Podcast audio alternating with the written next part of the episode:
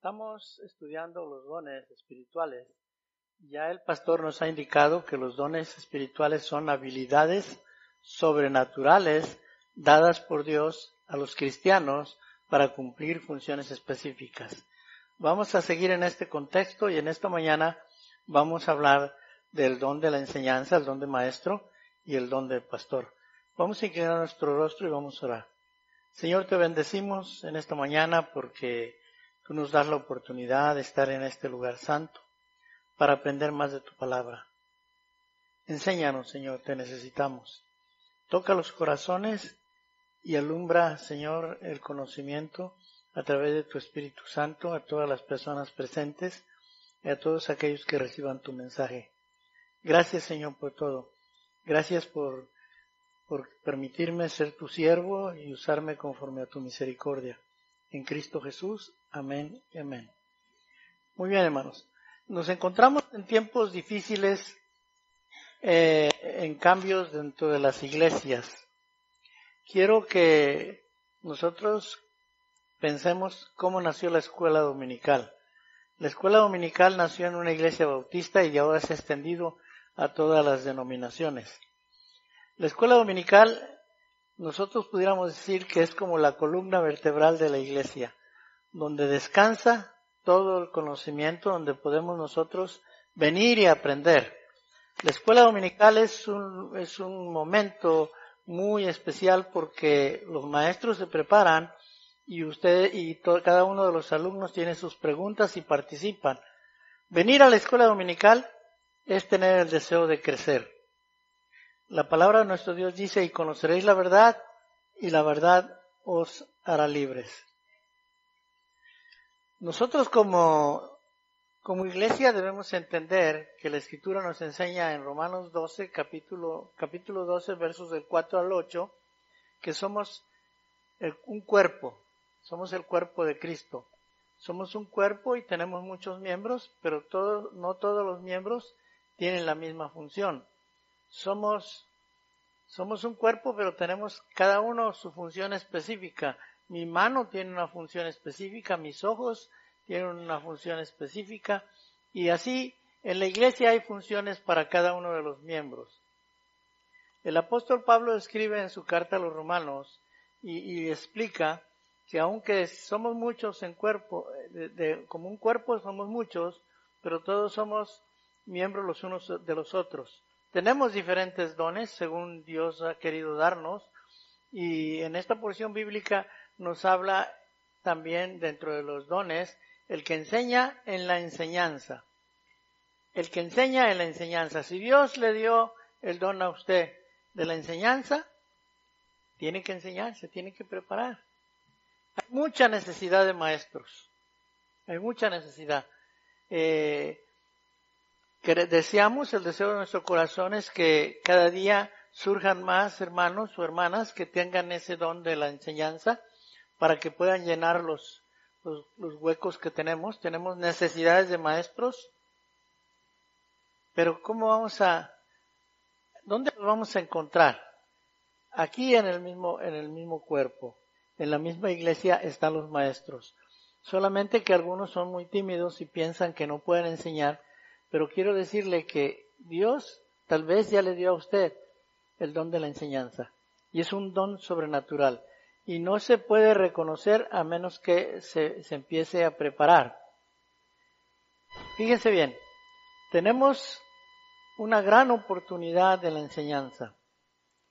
Había una vez un, un, hombre que le llamamos el eunuco, lo conocemos como el eunuco, iba en su carruaje en el desierto leyendo su Biblia, como muchos leen su Biblia en su casa y creen que eso es suficiente. Él va leyendo su Biblia y Felipe se acerca a su carruaje y le hace una pregunta. ¿Entiendes lo que lees? No necesariamente porque leemos, entendemos lo que dice la Biblia.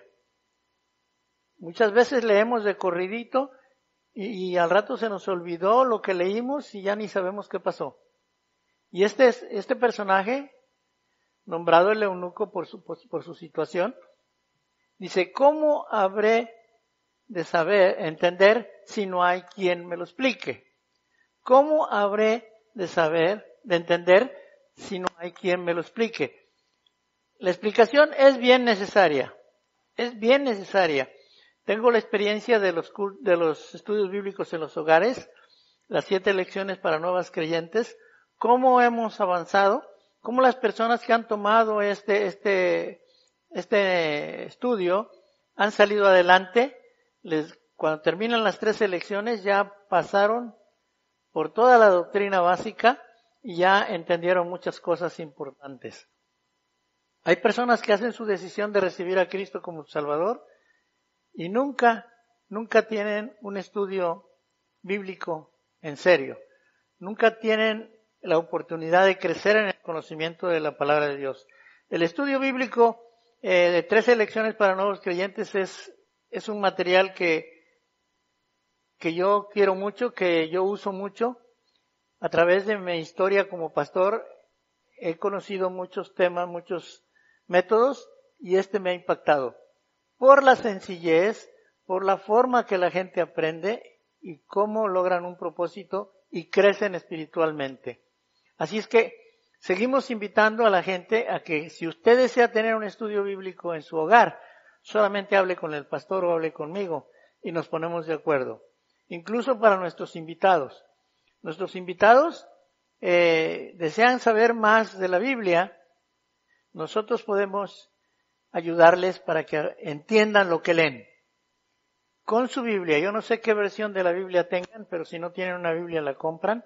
Y, y este, y con su Biblia vamos a, a tener un estudio bíblico y ustedes van a entender muchas cosas maravillosas. ¿Cómo habré de entender si no hay quien me lo explique? ¿Dónde están los que tienen que explicar la escritura? ¿Dónde se encuentran? Aquí, en la iglesia están los maestros. Nosotros no podemos traer maestros de otras iglesias o de otros lados para que vengan a dar las clases de escuela dominical en esta iglesia. De aquí tienen que surgir, del cuerpo. Son miembros de la iglesia, solamente tienen que despertar, hablar con Dios y pensar, ¿acaso Dios me ha dado a mí el don de la enseñanza? ¿Acaso yo puedo ser maestro?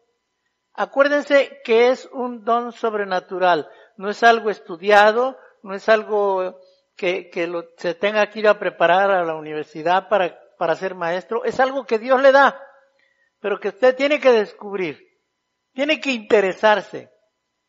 ¿Y cómo se empieza? Primero se empieza estudiando.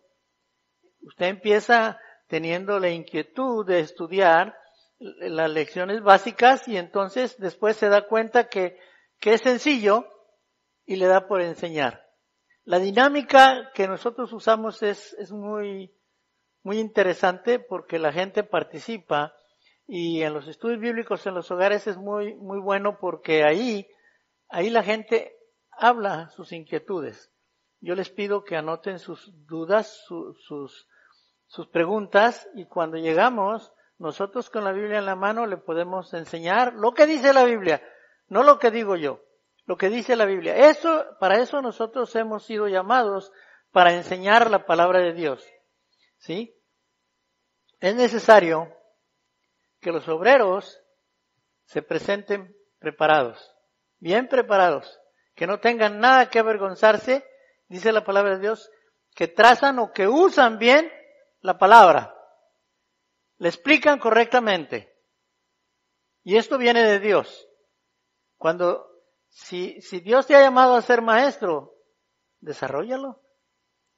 Tómate un desafío y di, yo quiero ser maestro, yo quiero compartir con otras personas lo que Dios me ha dado a mí. Quiero que entiendan lo maravilloso que es el amor de Dios.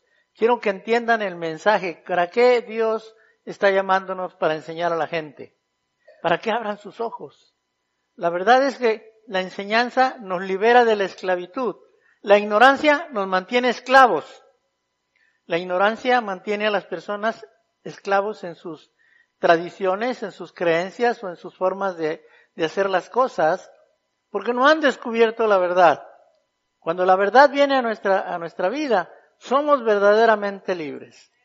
Yo estoy asombrado como cualquier Biblia de cualquier versión es la palabra de Dios. Y ahí está Ahí está el mensaje que Dios quiere para sus vidas. Dios quiere que los maestros, que los que tienen este, este don de la enseñanza, se dediquen en enseñar. El que enseña en la enseñanza. El que enseña se debe preparar. El que enseña debe, debe de aprender a leer su Biblia, debe de conocer métodos de estudio, debe de conocer cómo interpretar su Biblia, debe de interesarse por prepararse, porque los alumnos demandan muchas cosas. Hay muchas preguntas increíbles. Ahora tengo una clase con los nuevos creyentes y a veces parece que avanzamos, nuevos miembros, y a veces parece que avanzamos y a veces que nos atoramos porque hay, surgen preguntas. Surgen preguntas, pero gracias a Dios porque podemos tener la paciencia y la ayuda de Dios para poder contestarla. Y yo soy una persona que le gusta mucho que la gente piense, que la gente pregunte. Porque cuando ustedes preguntan, y yo como maestro no lo sé, yo lo estudio, me fuerzan a estudiar, me fuerzan a prepararme más y para poder darles la enseñanza que la escritura tiene para usted. El apóstol Pablo también escribe en la primera carta a los Corintios, a los Corintios, y vuelve a insistir en, el, en mencionar que somos un cuerpo. Primero a los Corintios 12 del 27 al 31 dice, vosotros pues sois cuerpo de Cristo, sois el cuerpo de Cristo, miembros cada uno en particular, y aún nos puso Dios en la iglesia, primeramente apóstoles, luego profetas, lo tercero, los maestros, y ahí siguen los demás, los demás dones, los maestros. Los maestros tienen que enseñar, deben enseñar. Necesitamos maestros para adultos, necesitamos maestros para jóvenes, necesitamos maestros para niños. ¿Y dónde están? Yo estoy muy contento de ver a los jóvenes que empiezan a dar sus clases a los niños y lo hacen de una manera maravillosa. Son bien creativos los jóvenes y, los niños están aprendiendo, están aprendiendo. Ser maestro es muy importante en la iglesia, pero también ser maestro es una gran responsabilidad. No cualquiera puede venir y decir, yo quiero ser maestro. Puede venir con el pastor y decirle, ¿sabe qué pastor? Yo quiero ser maestro. Y el pastor no le va a decir, ok, de la clase. De ninguna manera. Yo creo que el pastor va a orar con usted va a platicar con usted y va a tratar de ayudarle para descubrir si realmente tiene el don de la enseñanza, si realmente usted va a ser un maestro. ¿Cómo se caracteriza un maestro? ¿Cómo sabemos cuando alguien es un buen maestro, que tiene ese don de la enseñanza? Bien sencillo y lógico. Cuando el maestro es dirigido por Dios y llamado por Dios y tiene ese don, los alumnos aprenden. Y cuando los alumnos aprenden, crecen. Y cuando los alumnos crecen, se multiplican. Y cuando los alumnos crecen, vienen a ser maestros también porque Dios los está llamando para que también estén en, ese don de la enseñanza. Yo siempre estoy hablando y, solicitando personas o hermanos de la iglesia que digan, a mí me gustaría dar una clase de esas, del estudio de las tres elecciones para nuevos creyentes. Yo estoy pidiendo gente que venga y me diga, pastor, yo quiero, yo quiero este, probar si soy maestro. Me gustaría participar en una clase de nuevos creyentes. Y las clases se abren solas. Se abren solas. La gente ya está esperando que tengamos una clase. Ahora ya estamos teniendo otro tipo de clases, estamos teniendo otras clases de otro nivel. El pastor y yo hemos estado orando y estamos pensando cómo vamos a hacer pero quisiéramos tener eh, aquí en nuestra iglesia una especie de seminario para alumnos más avanzados, para personas que quieran aprender a interpretar la Biblia, que quieran aprender a dar estudios bíblicos, que quieran aprender hasta predicar o hacer otras cosas, necesitan venir a esta nueva clase. Todavía no la abrimos. Está abierta para algunos dos hogares y ya estamos trabajando en esto. Y, creo que va a ser una bendición cuando nosotros podamos prepararnos para ayudar a la gente que necesita entender la Biblia. Esto es el don de maestro y es un don específico que Dios le ha dado a ciertas personas de la iglesia. Pero también en Efesios 4, del 11 al 16, dice la escritura, Él mismo, Jesús, constituyó a unos apóstoles, profetas, a otros evangelistas, a otros pastores maestros. Pastores y maestros. Ya hablamos de los maestros. Los maestros no necesariamente tienen el don de pastor. Pero sí tienen el don de la enseñanza, que es maravilloso.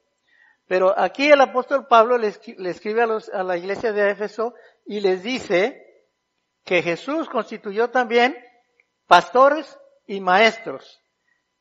Este es un don único. Es pastor y es maestro a la vez.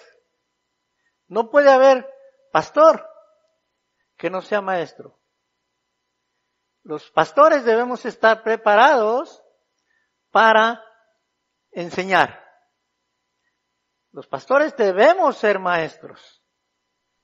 Es casi parte del ministerio obligatorio ser pastor y ser maestro.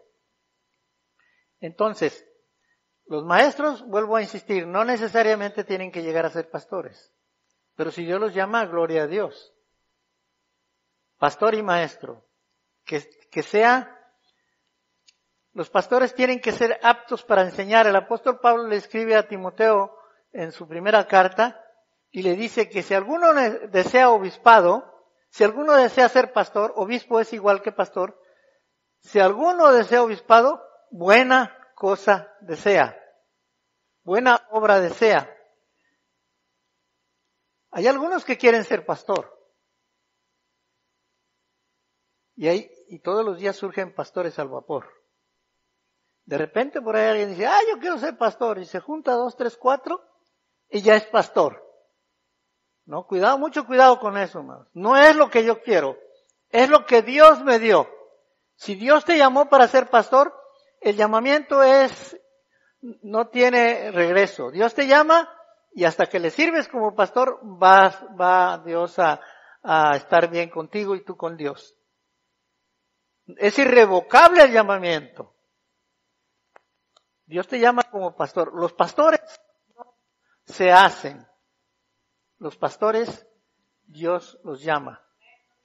No conozco un solo seminario que, que haga pastores. Es una mala expresión cuando alguien dice, oye, ¿tú qué estás estudiando? No, pues estoy en el seminario. ¿Para qué estás estudiando? Pues estoy estudiando para pastor. No, señor, para pastor no se estudia. Para pastor, Dios lo llama y luego se prepara. El pastor se prepara porque tiene la responsabilidad de la enseñanza.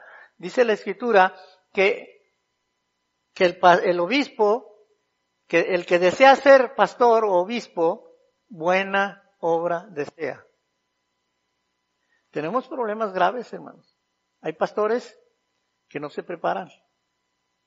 Hay pastores que, que ni siquiera van a la escuela bíblica. ¿Y qué es lo que le dan de comer al, al rebaño? Pura paja. Por ahí pescan de aquí y de allá y no se preparan. Los pastores tenemos la responsabilidad de prepararnos cada día, hermanos, cada día. La iglesia nos está exigiendo más, más. Así como ha avanzado la tecnología, los muchachos vienen con preguntas increíbles, que a veces yo ya me siento frustrado porque yo estoy a la antigüita, yo soy de los pastores de la antigüita, pero sigo insistiendo en prepararme para conocer más de Dios, para conocer más y tener alimento sólido para, poderse dar, para podérselo dar a las ovejas.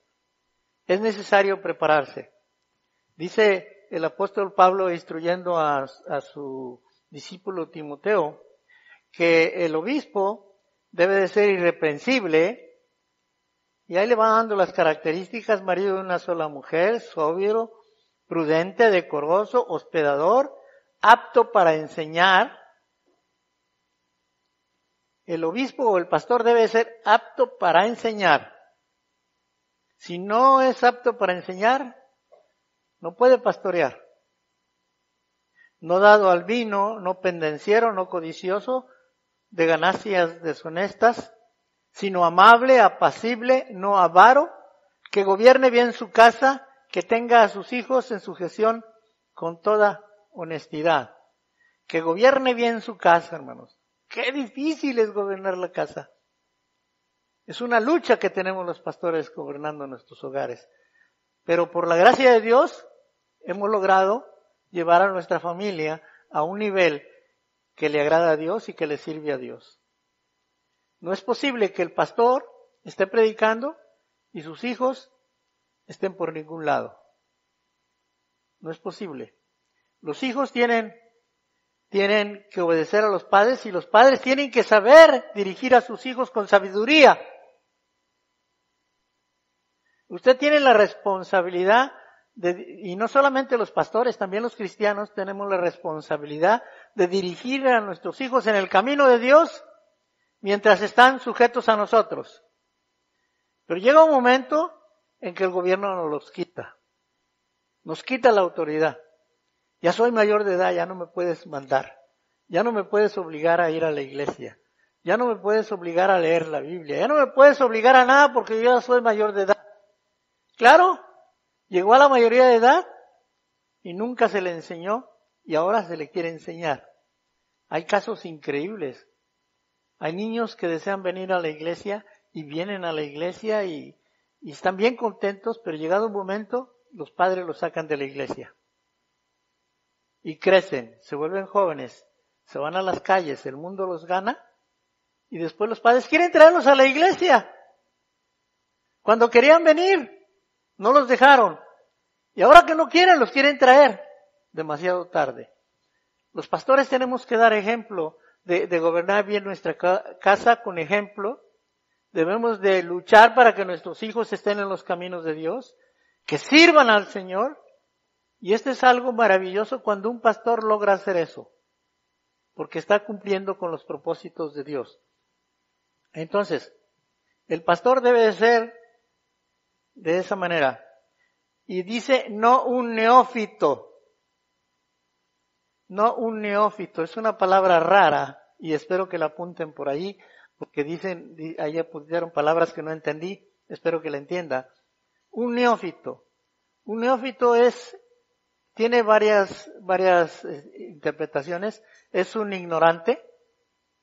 y ser ignorante no es un pecado, ni es una ofensa yo soy, un, yo soy neófito, aunque no lo crean, yo soy neófito. Yo soy neófito en astronomía. Yo soy neófito en, en matemáticas, yo no sé muchas matemáticas. Somos neófitos en diferentes áreas, pero en este caso, el pastor debe de ser no un neófito, no un ignorante de la palabra de Dios. Y esto quiere decir que tiene que estar preparado.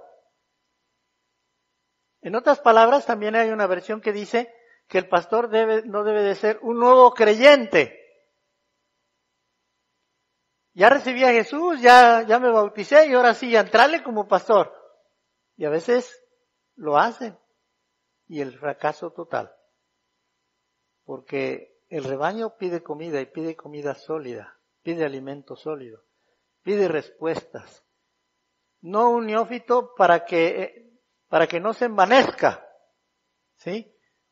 No sea que envaneciéndose caiga en condenación del diablo. Los pastores tenemos que estar bien atentos a lo que vamos a hacer y a lo que Dios nos ha llamado y la responsabilidad grande que tenemos. Y dice el apóstol Pablo, también es necesario que tenga buen testimonio de los de afuera para que no caiga en descrédito y en lazo del diablo. Debe de ser de buen testimonio el pastor. Acuérdese, irreprensible. Marido de una sola mujer, sobrio, prudente, pero también de buen testimonio con los de afuera. De tal manera que los pastores tenemos la responsabilidad de, de portarnos bien, de estar bien con la gente, ser amable con la gente de afuera, no buscar estarnos peleando constantemente, no, no tener, no que nos señalen como una persona que busca solamente la pelea, que no, que no sabe amar a la gente. El pastor debe amar a la gente, debe de ser amable. Sea como sea, a veces cuando lo ofenden a uno, a veces cuando se portan mal con uno como pastor, uno tiene que apechugar, como dicen por ahí, aguantar. Aguantar. Y los pastores somos personajes que estamos aquí predicando, pero nadie sabe lo que trae la olla adentro. Nadie sabe que los frijoles están cocinando y que a veces hasta se están quemando. Salió un libro que publicó alguien que se llamaba Los pastores también lloran. No sé si alguna vez lo han oído. Los pastores también lloran. Y hermanos, los pastores también lloramos. Y no necesariamente aquí en el púlpito. A veces lloramos en nuestra soledad, a veces nos frustramos, a veces nos sentimos tristes, a veces estamos sufriendo por la gente, a veces eh, a mí en lo personal me desespera mucho que el pastor invierte mucho tiempo en una persona y esa persona no lo valora. No lo valora. Y eso nos hace sufrir. Nos hace sufrir porque a pesar de demostrar amor, atención, cuidado, te desvives, dejas a la familia por allá por atender a, este miembro, a esta persona que está batallando y después te da la espalda. Gloria a Dios porque nosotros entendemos que servimos a Dios y no esperamos recompensas, pero somos humanos también y también lloramos y también nos duele y también eh, nos sentimos a veces frustrados por las situaciones porque no vemos avances, pero nosotros, los pastores deben de ser personas de buen testimonio, dentro de la iglesia y fuera de la iglesia. Cuidado con los negocios, hay pastores que hacen negocios que cuidado con eso. Eh, el apóstol Pedro escribe en su primera carta, capítulo 4, capítulo 5, versos del 2 al 4, y da instrucciones y dice, apacentad la grey de Dios que está entre vosotros, cuidando de ella, no por fuerza. La palabra apacentar quiere decir proveer, alimentar, cuidar. ¿sí? Eh, la grey quiere decir el rebaño o la iglesia y que no lo debemos hacer por fuerza, sino voluntariamente. Qué bendición es ser pastor voluntariamente. No porque nadie me obligue, no porque alguien me exija, sino que yo personalmente, voluntariamente lo hago. No por ganancia deshonesta, sino con ánimo pronto, no por ganancia deshonesta. Cuidado cuando un pastor se atreve a entrar al ministerio, se atreve a aceptar el llamamiento de pastor por ganancia, total fracaso. Total fracaso. Los pastores tenemos nuestras necesidades, pero no andamos llorándole a la gente, ni andamos sufriendo. Esta iglesia me conoce por más de 20 años y sabe que, que mi familia y yo nunca nos hemos quejado. El pastor Fernando tampoco nunca, nunca lo he oído quejarse. Nosotros no estamos por lo que ganamos, porque Dios nos bendice de una manera, de una manera extraordinaria, de una manera maravillosa. Hay personas que dicen, ah, mira, el pastor gana buen dinero, tiene un buen carro, su buena casa. No saben lo que hay por dentro. No, no es posible que alguien que quiera servir al Señor y diga, yo quiero ser pastor y ya esté viendo los números. Cuidado. Cuidado. En esta iglesia, el pastor no maneja el dinero. En esta iglesia tenemos un personas que tienen el don de la administración y quienes son quienes se dedican a administrar el dinero, administrar los recursos. Los pastores procuramos no meter las manos al dinero. Solamente recibimos nuestro salario y gloria a Dios porque nos, nos alcanza y nos abunda de una manera extraordinaria. Y lo hacemos con ánimo pronto. No lo hacemos quejándonos, no lo hacemos, eh, no retardamos las cosas, sino que tenemos un buen ánimo siempre. Fíjense qué, qué cosas son las, cómo son las cosas de, de la vida de un pastor. El pastor puede pasar de una celebración de, de boda en la mañana y en la tarde estar teniendo unos funerales. El pastor puede estar yendo al hospital a, visitar a, una, a un niño que nació y a la madre y alegrarse con ellos y al ratito estar ministrando un funeral o ministrando a una pareja que, que se está peleando. Es muy difícil, hermanos, para un pastor tener el temperamento para pasar a tener el carácter para tratar todo ese tipo de temas. Todo ese tipo de temas. Pero lo hacemos con ánimo pronto. No nos quejamos. Sabemos que como dice la escritura, que debemos hacerlo de una manera humilde. Somos miembros, también los pastores somos miembros del cuerpo. No somos la cabeza, la cabeza es Cristo. Nosotros somos una parte, un miembro del cuerpo y por lo tanto nos necesitamos ustedes y nosotros, los pastores, necesitamos a ustedes. Ustedes nos necesitan y somos un cuerpo que funciona. Y lo hacemos, hermanos.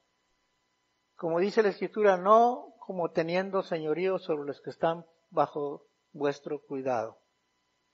¿Qué quiere decir señorío?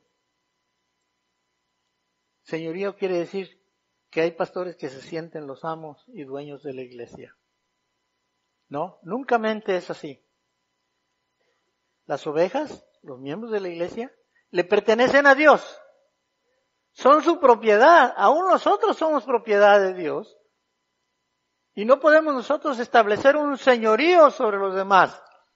Un pastor que se gana el respeto por su testimonio es amado por la iglesia. Pero un pastor que quiere imponerse a la fuerza porque yo soy el pastor y se hacen las cosas como yo digo, mucho cuidado, mucho cuidado.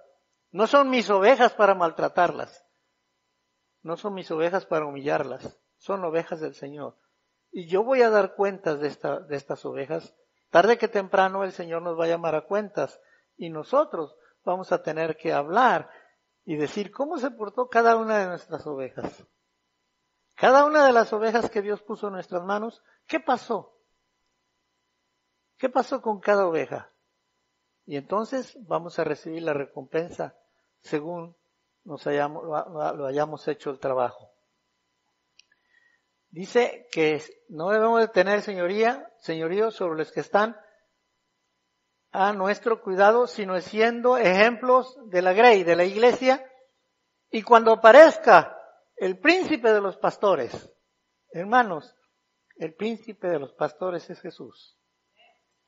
Cuando aparezca el príncipe de los pastores, entonces, algunos quizás vamos a escuchar estas maravillosas palabras. Bien, buen siervo fiel, sobre poco fuiste fiel, sobre mucho te pondré.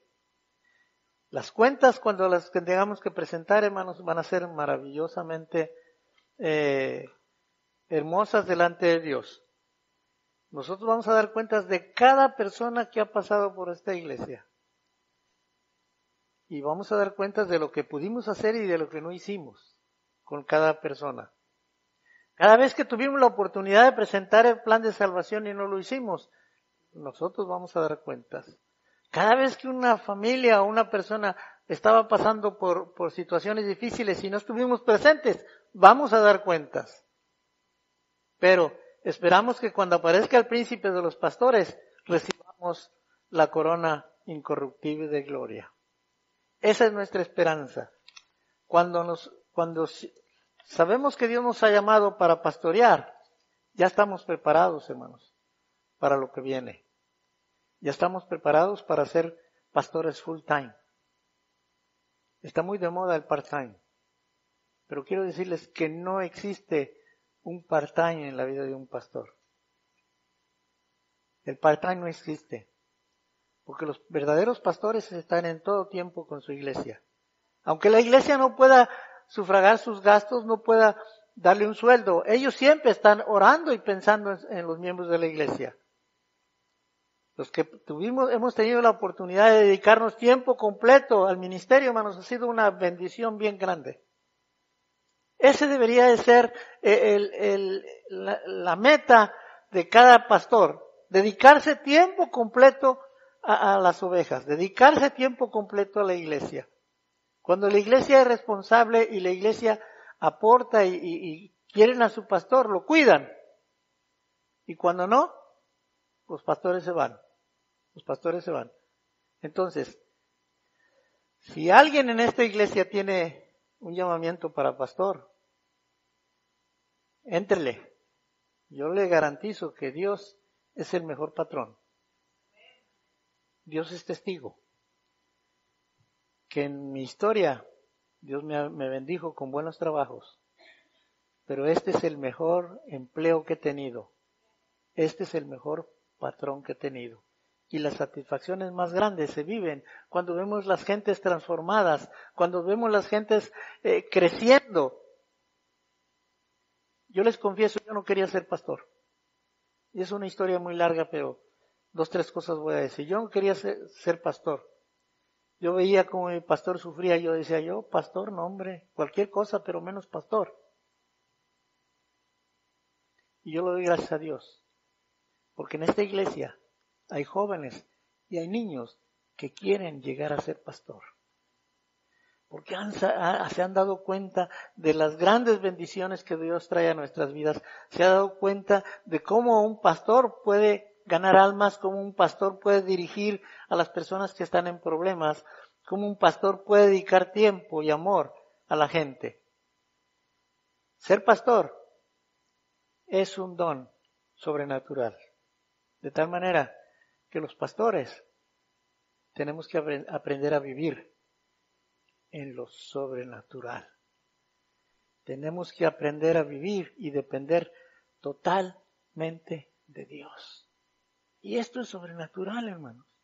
Es increíble que nosotros podamos decir, yo estoy listo para servir al Señor y como el Señor Jesús le dijo a un hombre rico, ve y vende tu casa y repártelo a los pobres y sígueme, niégate a ti mismo y sígueme, nosotros pudiéramos llegar a hacer eso, hermanos. Los pastores tenemos a veces falta de amigos, no tenemos amigos, porque no queremos comprometernos el que haya celos entre la congregación. Pero yo creo que debemos darnos el lujo de tener algunos amigos más cercanos. Yo quisiera, como pastor, tener la amistad de todos, de todas las ovejas que el Señor me ha entregado. Yo quisiera vivir la experiencia de sentirme amigo y de sentir amigos dos dones muy importantes en la vida de la iglesia. El don de la enseñanza y el don de pastor maestro. Que Dios les bendiga y sigan orando por sus pastores para que Dios nos siga bendiciendo como iglesia.